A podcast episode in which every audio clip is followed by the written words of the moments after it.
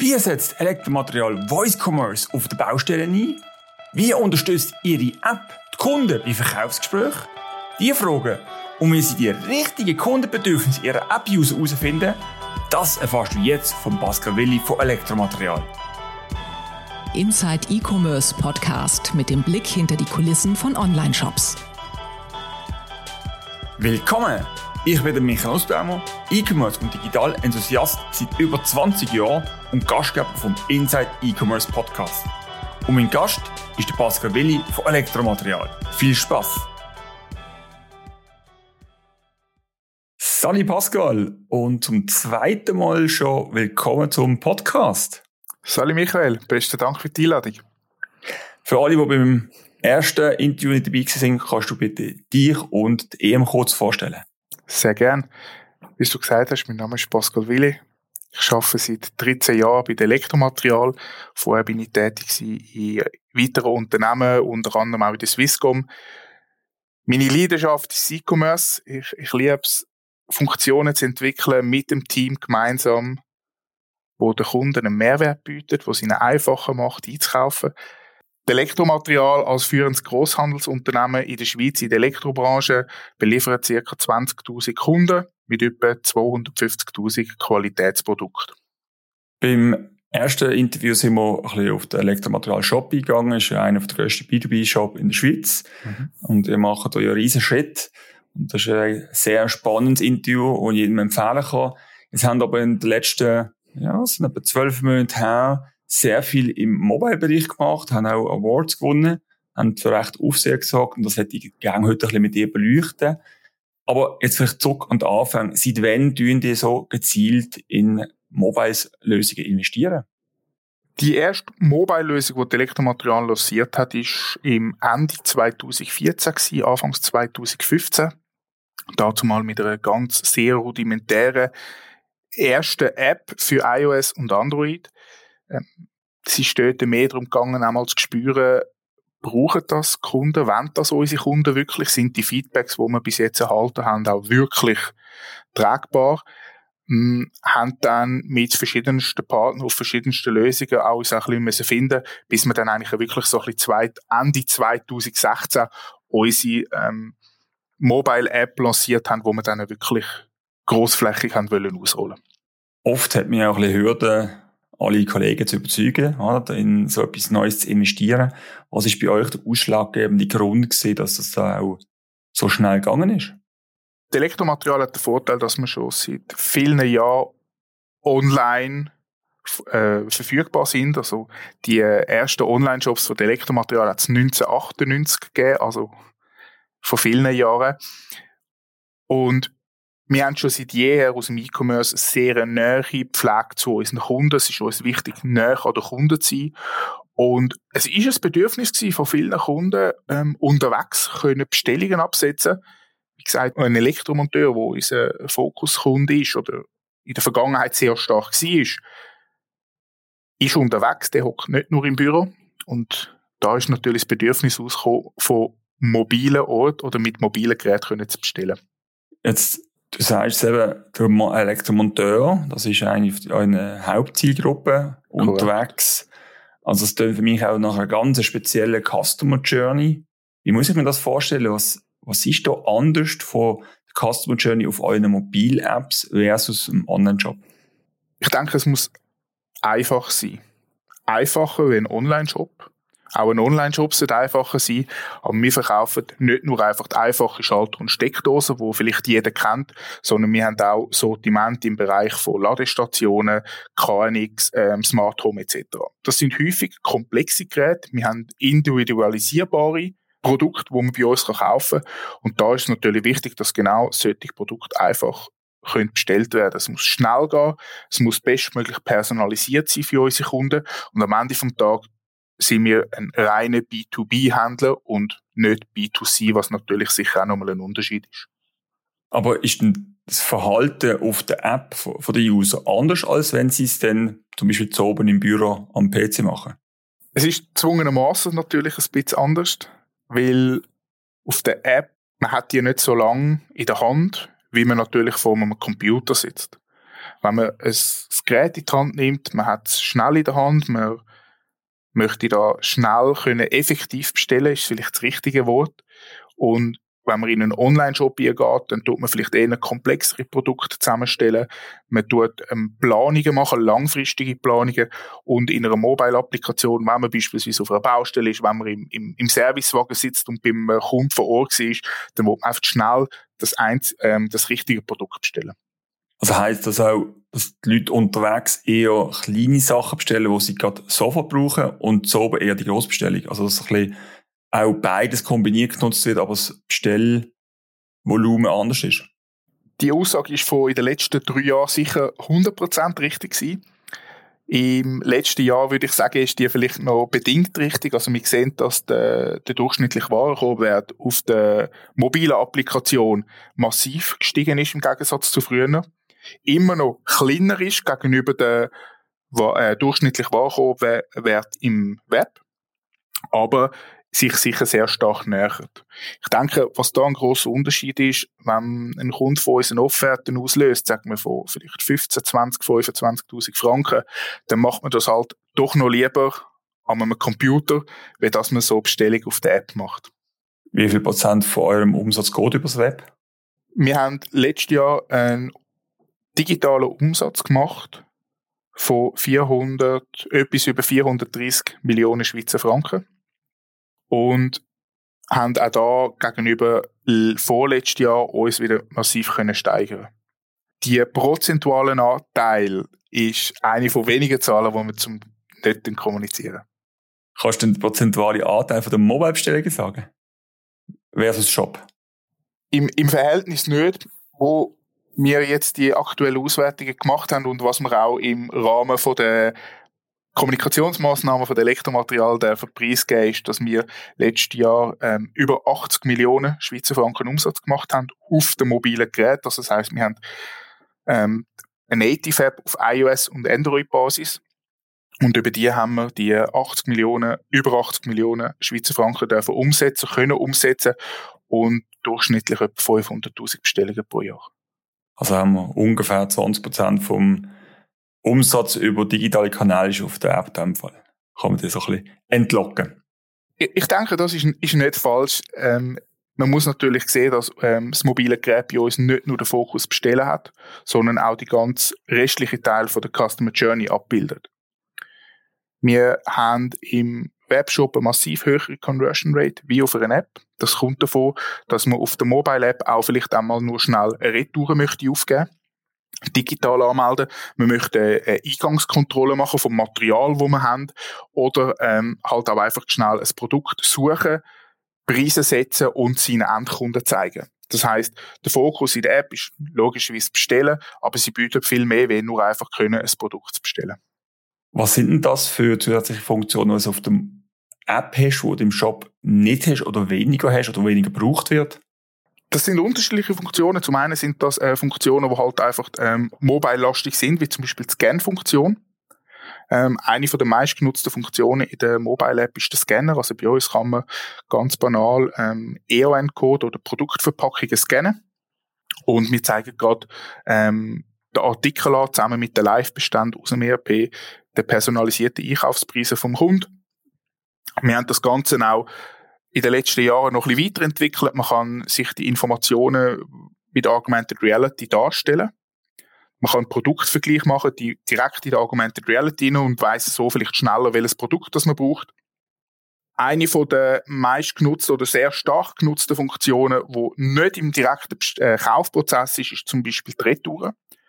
Wenn man etwas falsch bestellt hat oder ähm, zu viel Material bestellt hat, kann man das ganz einfach auch da über eine Scan-Funktion scannen. Es werden einem gerade die ganzen Informationen vom Lieferschein angezeigt. Man kann auswählen, was sind die Gründe, was sind die Methoden etc. und kann das Material anmelden für eine Retour.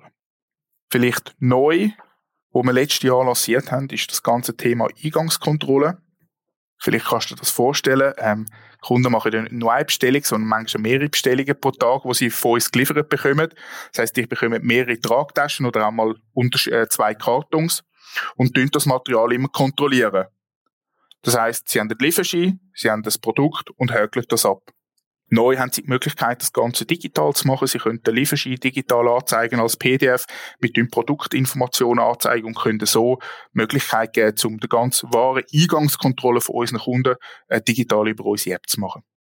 Bin jetzt noch recht spannende Use Case, was du genannt hast. Das ist ja sehr spezifisch für eure Zielgruppe.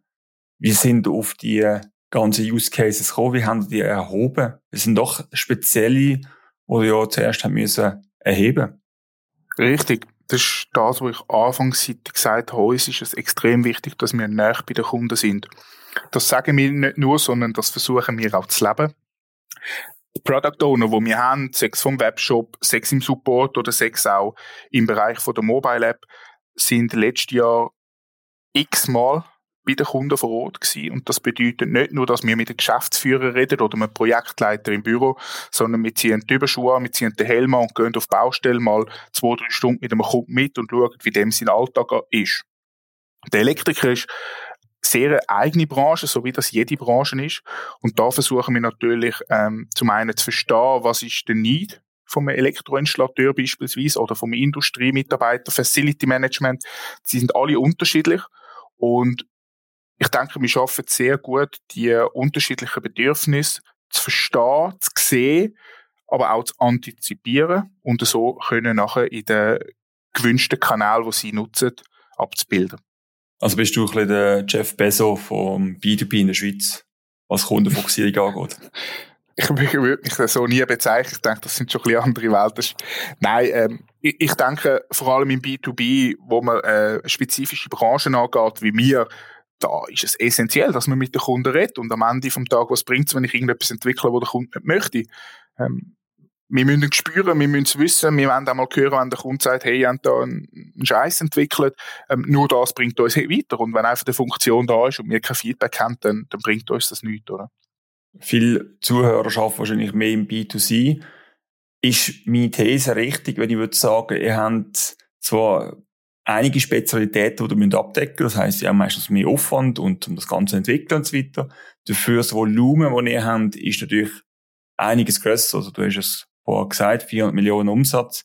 Es gibt Mengen Online-Shop, die sich das wünschen würden. Stimmt meine These? Kann man das auch so sagen, dass du entwickelst so spezifische Funktionen, aber wenn sie dann funktionieren, hast du auch größere Volumen drüber? Ich, ich kann nicht für alle Branchen reden. Ich denke, für uns stimmt es. ist einfach wichtig, dass die Funktion, die man hat, der Zielgruppe und denen ihren Bedürfnissen entspricht. Ähm, wenn du den B2C anschaust, ähm, ein Elektro, äh, ein Elektro-Online-Shop, der möchte alle Kunden von der ganzen Schweiz ansprechen. Also irgendwo acht Millionen Leute oder hat der als Ziel, oder? Oder vielleicht auch nur die Hälfte. Und bei uns sind 20.000 Firmen, wo wir angehen. Und das sind natürlich schon ganz unterschiedliche Grössen.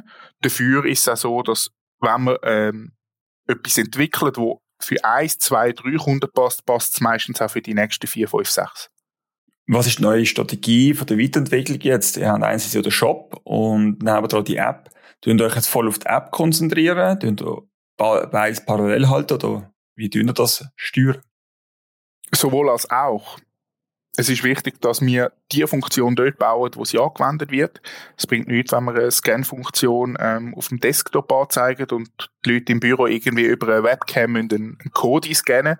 Dort macht es Sinn, dass man mit, äh, mit automatisierten Mechanismen, mit Systemverbindungen von anderen Tools können unseren Kunden Mehrwert bieten. Und wenn man zum Beispiel eine App anschaut, müssen wir wirklich das abbilden, wo man auch braucht, wenn man unterwegs ist. Man ist nicht unterwegs und baut sich irgendwo ähm, personalisierte Ladestation zusammen mit x verschiedenen Funktionen oder an, äh, wie sagt man, äh, Zubehör. Das macht man eher im Büro. Und ich denke, da ist es einfach wichtig, dass wir wirklich äh, unsere Kunden schaffen, dort abzuholen, auf der Ebene, wo sie ja gerade arbeiten. Willst du inspirierende Keynotes, Panel-Diskussionen und Insights aus erster Hand sowie erstklassiges Network erleben? Die nehmen am 1. Juni in Zürich an der SCORE teil, der Swiss Conference for Retail and E-Commerce. Für alle Podcast-Hörer gibt es ein Special. Mit dem Rabattcode Inside E-Commerce bekommst du 10% Rabatt auf dein Ticket. Buch sie jetzt unter score.swiss. Du hast es schon vorher einige von den Highlights genannt, Was sind so die weiteren Highlights von der App für alle die, die nicht Elektriker sind und sie noch nicht kennen? Das Ziel ist nicht, dass ich jetzt da groß Werbung mache, für das wäre dann das Marketing bei Elektromaterial zuständig. Ich denke, was wir in der Vergangenheit sehr stark fokussiert haben in der App, ist, dass man die App von der Elektromaterial, dass das unser Kunde in seinem Verkaufsgespräch nutzen kann. Bedeutet beispielsweise, dass wir eine Art Kundenmodus haben, wo unsere Kunden die Möglichkeit haben, einen Wertfaktor zu hinterlegen und wir den aufrechnen. Sprich, wenn unser Kunde beim Endkunden ist und ihm vielleicht möchte eine farbige Steckdose verkaufen, jetzt als plakatives Beispiel, dann kann ich ja nicht einfach die App zeigen, wo er seine Nettopreise sieht. Sonst wüsste der Endkunde, was unser Kunde zahlt. Ja, das wäre nicht so gut. So haben wir, genau. Und so ist äh, zum Beispiel der Kundenmodus entstanden, dass wirklich unser Kunde kann sagen, mal, ich möchte auf meinen Einkaufspreis, sechs mit oder ohne Mehrwertsteuer, einen Preisfaktor aufrechnen von zwei, drei oder zwölf Prozent, was er dann auch immer einstellt und kann eigentlich, wenn ein Produkt auf dem Tablet oder auf der Mobile App ähm, am Endkunden gegenüber präsentiert, sieht er gerade zum Beispiel seinen Verkaufspreis oder den Einkaufspreis dann vom Endkunden. Vielleicht eine kurze Frage zu diesem Feature. Es klingt für mich nach einem sehr verkaufsfördernden Feature. Haben die dann auch gemerkt, dass so Features dann auch einen positiven Impact hat auf Stellvolumen am Ende vom Tag? Ist, ist schwierig zu sagen. Kunde tut ja grundsätzlich nicht zwingend bei den Elektromaterial kaufen, weil nur die App gut ist. Ich denke, am Ende vom Tag ist das Gesamtpaket bei dem Elektromaterial, das stimmt. Das ist der Chauffeur, der pünktlich ist. Das ist das Material, das richtig gerüstet ist. Und das ist vielleicht der, der Innendienst, der gute Beratung macht, dass es der Kunde über die digitalen Kanäle bestellen kann es gibt immer wieder Kunden, die sagen, wenn ihr das und das Feature beispielsweise nicht habt, dann bestelle ich nicht bei euch. Am Ende vom Tag ist es aber das Gesamtpaket, was es ausmacht und nicht eine einzelne Funktion. Was sind so weitere Funktionen, die sagst, wo das Highlight sind und auch von den Kunden sehr viel genutzt werden? Es gibt einige, vielleicht auf eine, wo ich schnell möchte eingehen, das ist ähm, die Bestellerinnerung. Ich habe vorher gesagt, uns ist wichtig, ähm, näher bei den Kunden zu sein. Wir sind aber auch näher bei unseren Niederlassungen im Verkauf Innendienst. Und ich habe selber mal dort gearbeitet und eine Erinnerung ist, dass am Morgen um 7 Uhr, wenn die Telefonleitung aufgehen, die Kunden anrufen und die bestellen nicht am Morgen um 7 Uhr häufig, sondern sie rufen an, weil sie eine Reklamation haben. Eine von der Reklamationen oder etwas, was immer wieder ein rausgekommen ist, ist, dass die Kunden eigentlich vergessen haben, eine Bestellung abzusetzen am Abend, wo sie den ganzen Tag im Warenkorb da haben. Leute an, können wir nicht eine Expresslieferung machen oder der Kunde sagt, ich muss es unbedingt holen, ich brauche es heute, ich kann einen Termin. Und so haben wir eigentlich Bestellerinnerung ähm, auch nur auf der Mobile App äh, entwickelt, dass der Kunde kann sagen, wenn ich einen vollen Warenkorb habe, möchte ich an diesen ausgewählten Tag zu deren und deren Zeit eine Push-Benachrichtigung erhalten mit der Info, dass ich noch bestellen muss so hoffen wir natürlich, dass wir unsere Kunden können unterstützen können am Abend, ähm, ja, wenn sie in Feierabend wollen und vielleicht noch nicht bestellt haben, dass sie doch noch die Erinnerung bekommen, egal wo das Material in den Warenkorb da haben, sechs im Webshop oder in der App, kommen sie die Erinnerung über und äh, wissen, oh, ich muss noch mit zwei, drei Knöpfen drücken, Bestellung absetzen. Und die nächste Stufe ist, dass die Bestellung automatisch auslösen? Ja, das wäre ähm, das wäre schön. Ich denke, man muss da auch immer ein bisschen aufpassen mit den ganzen AGBs. Äh, aber ja, natürlich, das, das wäre das Ziel, dass man natürlich das kann machen kann. Aber ähm, ich glaube, wir haben einen schnellen, effizienten Checkout-Bereich, wo Kunden mit zwei, drei Klicks können bestellen Und ähm, sie sind wahrscheinlich schon froh, wenn wir sie können informieren können, dass, dass sie es noch bestellen können. Oder? Du hast vorhin das Augmented Reality erwähnt. Wie setzt ihr das ein? Also was ist der Use Case? Der Use Case ist ein bisschen aus dem entstanden, dass Kunden ein bisschen gesagt haben, es ist schwierig, ihren Endkunden beispielsweise ähm, etwas zu zeigen oder etwas zu verkaufen. Die Idee ist gekommen, dass wir die Möglichkeit haben, wie wir es heute auch aus dem B2C kennt, dass wir ein Produkt, wo wir haben, wo wir Produktinformationen haben, dass man das beispielsweise kann live in einen Raum projizieren. Das machen ja viele B2C-Unternehmen. Ähm, Pflanzenhandel ist das auch immer bekannter, dass man kann eine Pflanze auswählen, man stellt die in den Raum und sieht, wie sie aussieht. Wir möchten eigentlich das Gleiche machen oder sind dran, das Gleiche noch machen, beispielsweise mit Kombinationen, mit Schalter- und Steckdosenkombinationen, dass unser Kunde am Ende kann zeigen, wie wird zum Beispiel eine graue Steckdose an der Wand aussehen, anstelle von einer weißen Steckdose auf einer weißen Wand beispielsweise. Also auch da möchten wir die Chance nutzen, dass unsere Kunden mit unseren Tools eine Verkaufshilfe haben gegenüber ihren Kunden. Voice Commerce ist ja etwas, wo man jetzt in letzter Zeit immer mehr gehört. Das sind die ersten Versuche werden gemacht. Es ist noch schwierig. Ich glaube, die Leute müssen auch zuerst Vertrauen finden. Was sind so eure ersten Schritte im Voice Commerce gesehen? Und wie ist eure Erfahrung? Wenn ich gesehen habe, haben die ja schon gewisse Features eingebaut.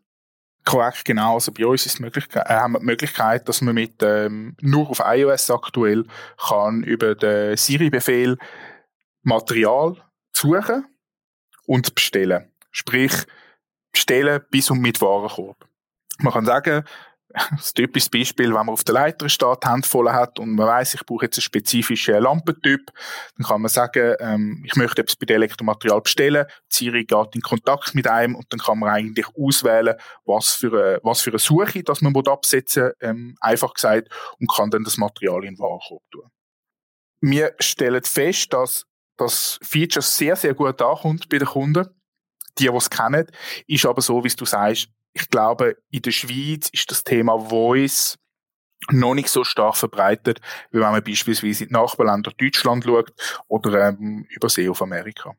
Aber wenn ich richtig verstanden habe, es wird bereits genutzt. Also es kommt an, wird auf der Baustelle genutzt. Ist das dann meistens auch in Verbindung mit einer Apple Watch? Also, also wenn ich die Hand voll habe und es nachher im Hossack habe, habe ich mit den Siri noch gehört. Das stimmt und auf der Baustelle ist es relativ laut. Das ist äh, sicher eines der grossen Herausforderungen. Ähm, genutzt wird, ähm, wenn es genutzt wird, aber mehr wirklich ähm, zum Beispiel in, in der Magazin oder weil der Kunde einfach sagt, mal, ich möchte jetzt das nutzen, ich, ich, ich mache das gern. Aber es ist nicht so, dass das jetzt ein Use Case ist und wir schon ähm, Tausende von Bestellungen gehabt hätten. Ich denke, es ist, man muss auch sehen, wir haben das nie mit dem ähm, Ziel gemacht, dass wir da irgendeinen ROI decken können sondern wir wollen frühes Learning erzielen. Voice wird kommen, es wird auch in der Schweiz kommen. Wie gesagt, wenn wir in die Nachbarländer schauen, äh, mit dem ganzen äh, Alexa Voice Commerce, wo sehr stark verbreitet ist, wird das irgendwann auch in die Schweiz kommen. Ich denke immer, heutzutage viele auf WhatsApp machen die auch Sprachnachrichten. Man tut nicht immer töckeln, wie man es früher gesagt hat. Und uns ist wichtig, dass wir sehr frühes Learning haben früher zu verstehen, was sind die Herausforderungen von Voice, was sind die Vorteile von Voice. Ähm, und mit dem MVP auch auf den März gehen und die ersten Reaktionen so abzudecken. Das klingt jetzt alles super spannend. Mich nimmt das natürlich ein Wunder, wie haben das umgesetzt? Auf was für eine Technologie setzt ihr? Klassische Frage natürlich Native oder Progressive Web App. Wie habt ihr es umgesetzt und vor allem was sind eure Erfahrungen? Ähm, wir haben, wo wir 2016 die neue App gelauncht haben, ist das ein grosses Thema gewesen, wobei dort PWA eigentlich erst so, ja, am Aufkommen war und man hat mal ein bisschen darüber geredet. Wir haben uns dazu mal aber klar für Native entschieden, ähm, aus den Gründen, weil viele Funktionen im PWA oder Responsive Einbindung noch nicht möglich sind. Also iOS hat sehr lange gesperrt, dass man kann Kamera einbinden kann direkt äh, auf eine responsive Ansicht. Und so haben wir uns eigentlich 2016 für eine Native-App entschieden, oder für zwei Native-App im Hintergrund, wo einfach sich bis heute natürlich ähm, auch weitergezogen hat. Auf deine Frage, ob man heute die gleiche Entscheidung würde machen, wenn man heute eine App würde bauen, ich glaube, das müssen wir anschauen. Wir müssen Pro und Kontras absetzen, wir müssen den Use Case anschauen. Ähm, aber in Anbetracht, dass wir sehr früh mit einer App gestartet sind, die auch schon viel Umsatz gemacht hat, dort zumal, ist es sicher dazu mal äh, der richtige äh, Entscheid gewesen. Tun wir dann für Android und iOS separat entwickeln? Ja, wir schauen das eigentlich zum, die Entwicklung synchronisch, aber ähm, am Ende vom Tag tun wir wirklich beide Standard nutzen. Das hat ähm, diverse Vor-, hat auch immer Nachteile, aber es hat diverse Vorteile und wir tun wirklich für beide Geräte äh, eigenständig entwickeln hat auch den Vorteil, beispielsweise Voice, wo wir wirklich auf Siri können setzen bei der iOS. Wir können dort das Learning machen und können eigentlich mit, ja, ich sag mal, 50 Prozent der Kosten an den Markt gehen, eine Erfahrung sammeln und können dann entscheiden, wie wir mit Android weiterfahren A-B-Testing als kleines Stichwort vielleicht. Am Best of Swiss App haben wir ja Gold gewonnen beim äh, Kategorie Business Impact. Also zuerst mal herzliche Gratulation ja. zu diesem Award. Das ist äh, starke Leistung. Merci.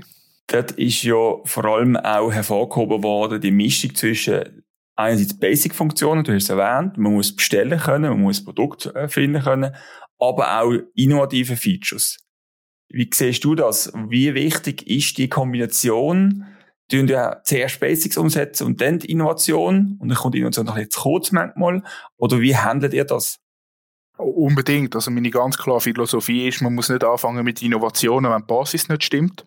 Ich glaube, das würde auch Kunden sehr verrückt machen, wenn sie unsere Geräte nutzen wollen, irgendwie etwas nicht funktioniert und nachher erzählen wir, haben Voice implementiert, wo doch dann niemand, äh, wo niemand interessiert unser Ziel in, der App ist, dass wir sehr clean unterwegs sind. Das muss wirklich einfach sein. Ähm, wir können es nicht genug oft betonen. Es muss schnell gehen, es muss effizient sein für unsere Kunden.